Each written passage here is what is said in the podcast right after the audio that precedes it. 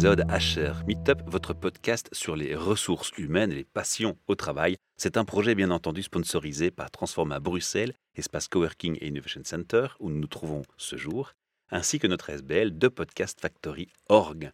Je retrouve une personne que je connais personnellement qui est Julien Paps. Bonjour Michel, merci de m'accueillir ici qui a déjà participé à un podcast Midoricast que nous produisons dans notre SBL sur les initiatives positives pour l'environnement.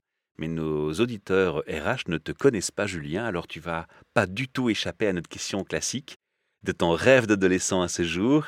Que s'est-il passé? Et surtout, la finalité de la question, c'est de voir si est-ce que tu es aligné maintenant avec ce rêve d'adolescent que tu avais? Alors, pour répondre à ta question, c'est très particulier parce que je pense que j'avais un rêve en étant petit ou adolescent qui était plutôt, on va dire, l'archéologie ou la paléontologie, tu vois. Mais c'est fouillé dans le sol. Mais ça a un rapport avec le sol, en fait. C'est ça que je voulais venir. Donc actuellement, évidemment, moi, je suis devenu entrepreneur de jardin. Donc euh, création, entretien de jardins et d'espaces verts, principalement en région bruxelloise. Donc c'est vrai qu'archéologie, jardin, le, le, lien n'est pas flagrant, excepté le rapport avec la Terre. Mais tu as étudié pour être archéologue ou euh? J'ai fait des études d'histoire et d'histoire de l'Antiquité au niveau universitaire très enrichissant, mais finalement, le débouché posait beaucoup de questions sur où est-ce que j'allais aller finalement. Parce qu'on te vend en plus malheureusement ce genre d'études comme tu vas devenir prof, faire des études de bibliothécaire pas hyper passionnant quand au final t'adores être dehors. Quel a été le petit ingrédient magique qui fait que tu t'es lancé dans le jardinage et l'horticulture et autres? Euh, Là, il y a, un gros quand même. Il y a un gros apport familial en fait. J'ai dans ma famille, du côté maternel, des horticulteurs et des pépiniéristes. Et une grand-mère touche à tout dans son jardin. Et passionné, j'ai entendu. Plutôt passionné, oui, oui. Et alors, j'ai eu le gros avantage donc d'habiter plutôt dans des petits villages de campagne, donc où tout le monde avait des jardins, et ben, on me laissait faire. Donc en soi, on était euh, avec mon frère des enfants à qui on pouvait jouer dans la terre. Euh, on nous laissait, même si ça prenait trois heures de plus, creuser le trou pour faire quelque chose. On n'avait aucun souci à se retrouver derrière une tondeuse, du moins à faire des entretiens à ce niveau-là. Donc même à 10 ans, on avait ça quoi. Et en plus, en parallèle, comme je te dis, il y a des horticulteurs et des pépiniéristes qui cultivent et vendent principalement sur les marchés dominicaux. Mes premières expériences avec des rapports aux plantes, c'est je devais avoir 6 ou 7 ans sur les marchés dominicaux à vendre des plantes, des géraniums, des bouquets de fleurs. Ah oui, bien avant les études. Oui, c'est vraiment, bien, bien avant à ce niveau-là. Ok, j'évitais le chargement du camion à 3 heures du matin, on va dire, mais à 8 heures, j'étais là-bas et autres, et euh, on restait juste 13, 14 heures à, à vendre ça.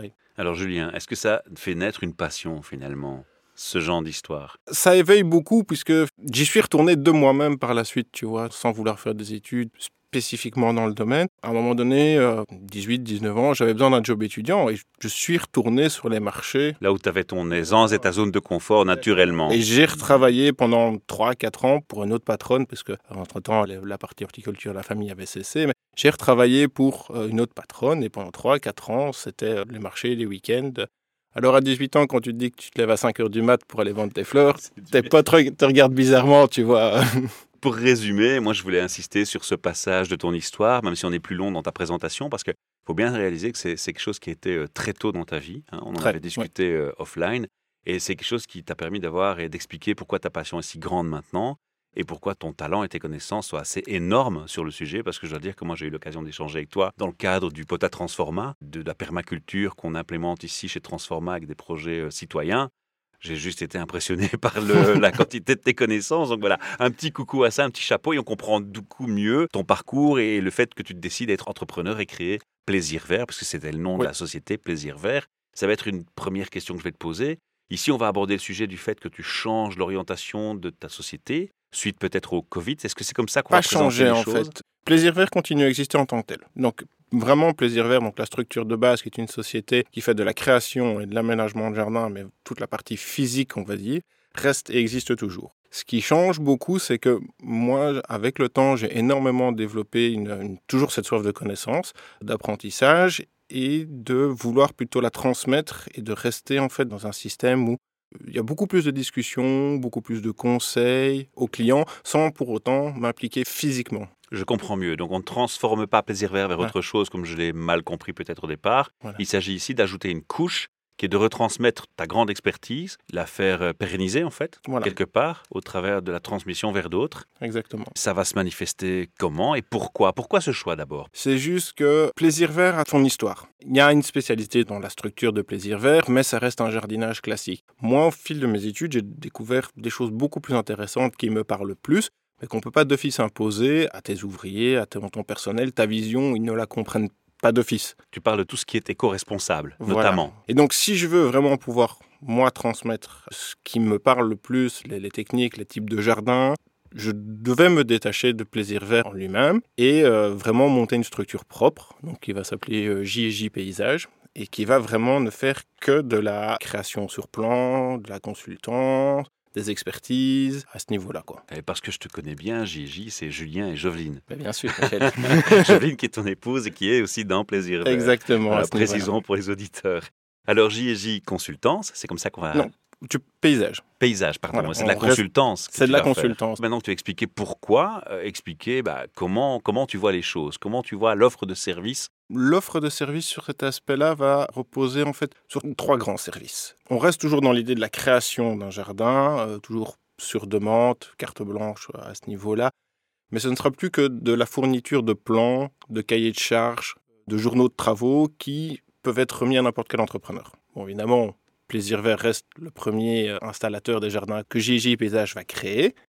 Mais ça peut être n'importe qui. Donc il n'y a plus de limite à ce niveau-là. Donc ça, c'est vraiment service création. L'autre partie, c'est plutôt consultance ou euh, sur des études de terrain. Donc en gros, euh, tu aurais un, terrain, tu aurais un jardin. Comment le gérer, comment l'entretenir, dans quel état il est? Donc là, c'est la rédaction, c'est des études. Là, on est dans du pré-projet. Par exemple, tu me dis, voilà, on arriverait sur un site, j'ai deux hectares là, dans quel état le terrain, qu'est-ce qu'on peut y faire? Euh, tout ça, c'est plutôt la partie consultance à ce niveau-là.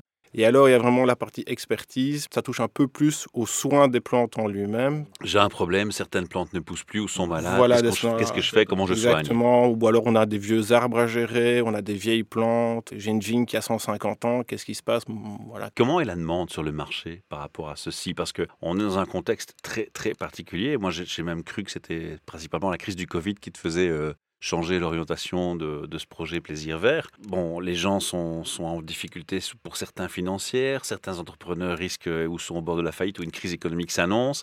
Ça fait pas un peu peur quand on replace ça dans le contexte actuel est-ce qu'il y a une demande déjà? Une demande, il y en a, parce que c'est toujours. On ne va pas laisser mourir les plantes pour autant. Voilà, exactement. D'autant plus qu'en fait, le phénomène un peu inverse de la crise, c'est que les gens se rendent compte qu'ils ont un jardin.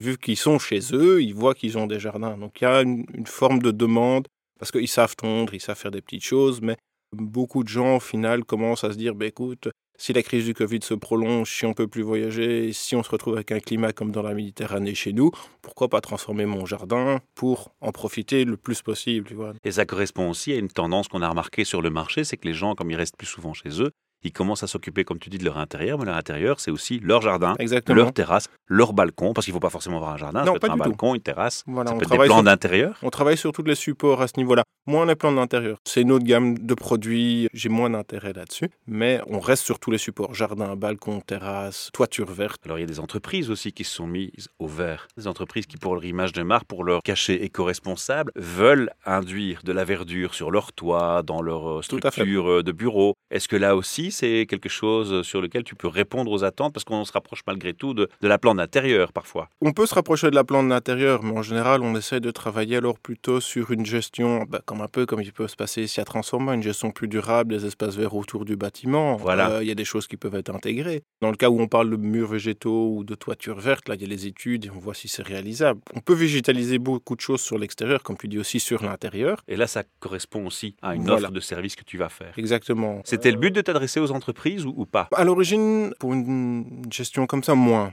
On était plus sur le particulier. Mon type de jardinage est quelque chose de beaucoup plus responsable, beaucoup plus proche de la nature. Et, et c'est un paradoxe par rapport aux souhaits des entreprises, tu penses, qui veulent justement montrer un cachet plus éco-responsable? L'entreprise reste, et ça c'est une chose qui doit être un peu brisée à mes yeux à ce niveau-là, sur ça doit être propre quand tu arrives chez eux. Tu vois, tu peux pas avoir euh, quelque chose un peu négligé devant et autres, parce que c'est l'image de la société. Mais cet aspect négligé, s'il est réfléchi, peut être très beau. Très intéressant. C'est un message qu'on leur lance alors. C'est à ce niveau-là. C'est le moment de faire appel à toi en fait. Exactement. c'est une nouvelle manière de voir les choses où tu laisses plus la nature faire, mais il y, a le contrôle, il y a le fait où est le, côté propre et où est le côté sauvage. Tu vas être seul pour travailler dans cette consultance et ce conseil aux entreprises parce que tu es le seul à connaître l'expertise ou comment ça va se passer concrètement? Jovelin sera toujours là pour le côté dessin. Je reste effectivement à ce niveau-là la partie, euh, connaissance et technique de l'entreprise.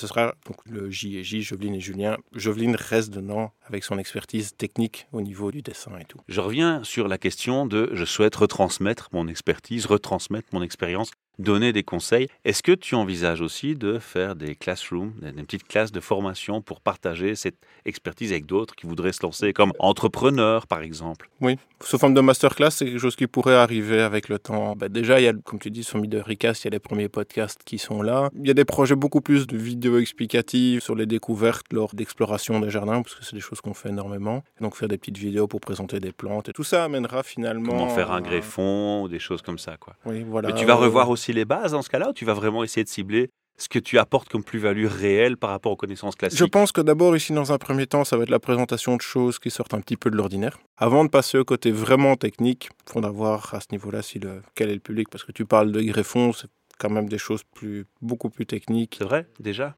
Oui. Ça me paraît assez naturel. Ça peut te paraître naturel, mais il, faut, il y a une biologie de la plante à connaître derrière un minimum. Tu peux donner un exemple de choses que tu peux euh, retransmettre en connaissance de façon très courte, condensée, comme ça, une chose qui est peut-être hors des habitudes? À quoi tu penses quand tu dis euh, sortir un peu des sentiers battus? Sortir des sentiers battus, c'est quoi? C'est la première chose, je pense, à faire pour sortir des sentiers battus, c'est d'abord beaucoup observer. Donc vraiment lire ce que tu as devant toi et voir ce qui le compose. Donc que ce soit la faune ou la flore du paysage devant lequel tu es. Une fois que tu comprends beaucoup mieux ça, tu arrêtes de te battre contre la nature et tu arrives à jardiner en, mettant les bonnes choses au bon endroit. Tu fais de la nature ton allié en fait. Exactement. Ça induit quoi? Ça induit que tu prends en compte l'écosystème complet, donc les petits animaux comme les abeilles, beaucoup, les, beaucoup plus euh, à ce niveau-là. Euh, et d'ailleurs dans les créations qu'on fait, quand j'essaie de, de, voir ça, en général, on a des gros retours d'insectes dans, dans, les jardins après la création. je me rappelle, chez Transforma, quand on a créé les premières buts, tu as commencé à expliquer aux gens les insectes Exactement. qui étaient là et pourquoi. C'est ça, en fait. Donc, pour moi, il y a un énorme lien entre, les deux, entre les deux et mmh. c'est quelque chose contre lequel il faut arrêter de se battre. Désolé tout ça. Donc, déjà, clairement, c'est arrêter de se battre contre la nature et contre les insectes. Euh. Pas mal, on a déjà fait un bon gros tour du sujet. Est-ce que tu as déjà un site internet spécifique ou l'idée c'est que ça va être un service qui va être ajouté dans le site actuel de Plaisir non, Non, ce sera vraiment deux entités distinctes. Et là, actuellement, on a juste lancé la page Facebook. Est-ce qu'il y a des choses que tu as envie de communiquer aux gens qui nous écoutent aujourd'hui par rapport à ce projet spécifique qu'on n'aurait pas encore abordé? On a parlé du qui tu es, de quoi, de ce que tu fais, de pourquoi tu le fais, de comment tu vas le faire. Ou je crois que tu es parfait bilingue, non? Non, je suis bilingue français-anglais. Julien, est-ce qu'on a oublié de mentionner quelque chose? Pour stipuler que c'est vraiment fait par passion, mais vraiment une, passion, puisque comme tu l'as dit au début, euh, quand on commence à jardiner, qu'on a 7 ans, euh, c'est un peu comme Obélix. Et je souhaite vraiment, euh, et j'estime, je trouve qu'il y a moyen de, faire changer la mentalité autour du, jardinage et surtout euh, autour des entreprises à ce niveau-là. Alors moi, je t'ai fait venir pour deux raisons à ce micro. La première raison, c'est que, un, tu es un passionné, c'est le thème de HR Meetup, c'est de parler des passionnés au travail, tu y matches et tu y corresponds, parfaitement. Et puis aussi parce qu'on s'adresse au monde des entreprises, des recruteurs, des RH. Et ce qu'on a vu beaucoup ces dernières années, ce sont des coachs ou des projets ou des sociétés apparaître dans les entreprises où on se rend compte qu'en termes de prévention burn-out, en termes de, prévention pour la santé mentale, l'équilibre pour le fait du bien-être au travail tout simplement, qui sont quand même des thèmes qui ont été euh, évoqués depuis 2007, euh, mais qui commencent à être plus populaires que seulement depuis quelques années. On a introduit dans les entreprises des jardins potagers, des projets de verdure, des végétations sur les toits. Et c'est forcément dans ce cadre-là que je me suis dit que, tiens, ça c'est pertinent aussi par rapport au monde des entreprises, parce que pourquoi toujours faire appel à forcément un coach ou quelqu'un qui fait une activité uniquement centrée sur un bac potager quand on peut avoir l'expertise de quelqu'un qui va avoir une vision plus systémique de l'entreprise et sur son approche verte en éco-responsabilité Maintenant, tu sais que je ne veux pas te piéger, mais j'ai trois questions de clôture finale. Je t'écoute. Qui sont justement encore une fois liées à ce thème RH et à nos experts RH euh, qui nous écoutent au quotidien et aux patrons d'entreprise. Je vais te demander de leur transmettre un peu ta vision de la vie euh, en entreprise. Et la première question, elle est connue, c'est comment toi tu te définis avec ton vécu personnel, ton expérience? Je ne sais pas si tu as déjà travaillé pour un employeur ou jamais. J'ai travaillé pour des employeurs aussi. Tu as certainement rencontré des, des RH. Quelle est ta définition d'une ressource humaine? Mes expériences passées avec des RH sont un peu spéciales. Soit j'ai eu le malheur de tomber dans une énorme boîte, ou alors le RH, évidemment, tu malheureusement plutôt un numéro et ok, tu vas l'avoir. Euh, c'est il y a très longtemps, ça. Oui, mais. On espère.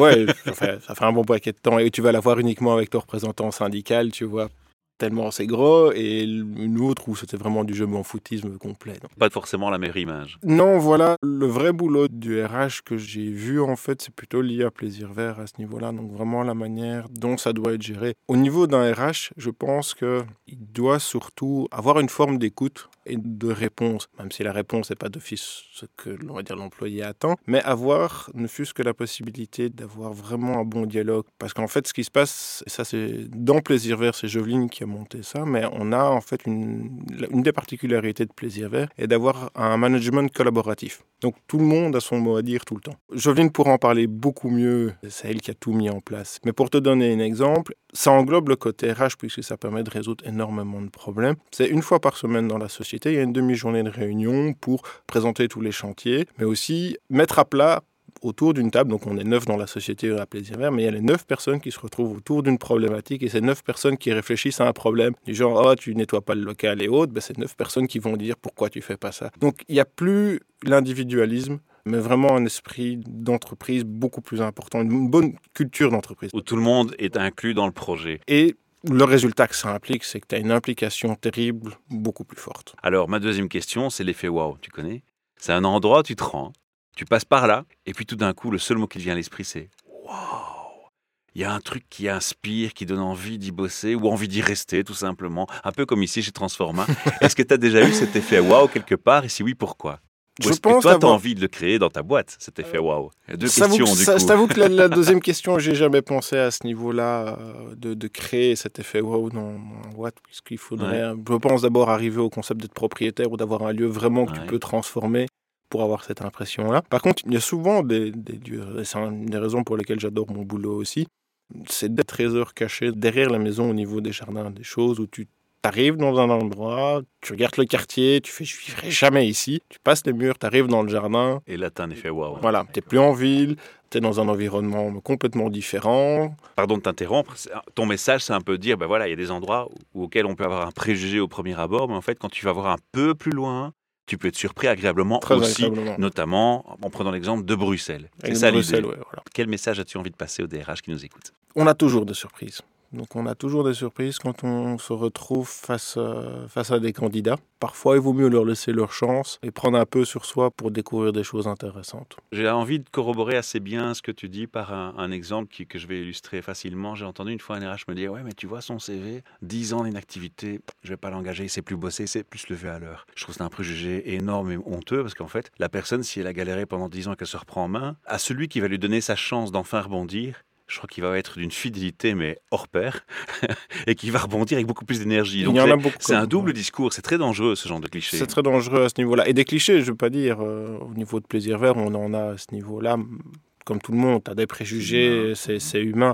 Mais on a eu d'excellentes surprises sur des gens qui payaient pas vraiment de mine à ce niveau-là aussi bien sur terrain que dans l'équipe de bureau pour l'administration. Et puis c'était des perles. Il y a des perles, oui.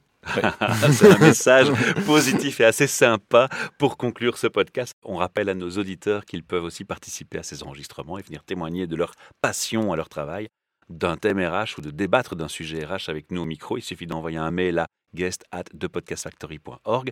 On signale aussi que le projet Charmeetup reste, vivra et continuera de vivre gratuitement sur toutes les plateformes de podcast possibles et imaginables avec le même nom et Charmeetup. Toutefois, comme on a plusieurs projets podcast et vous l'avez compris dès le début de cette interview, on a tout réuni nos projets podcast sur un seul site qui s'appelle whatsyourstory.be et c'est sur ce site que vous retrouvez aussi l'interview de Julien avec un article qu'il présente et les compléments d'information. Merci pour votre attention. On se retrouve bientôt et merci pour la passion Julien. Merci.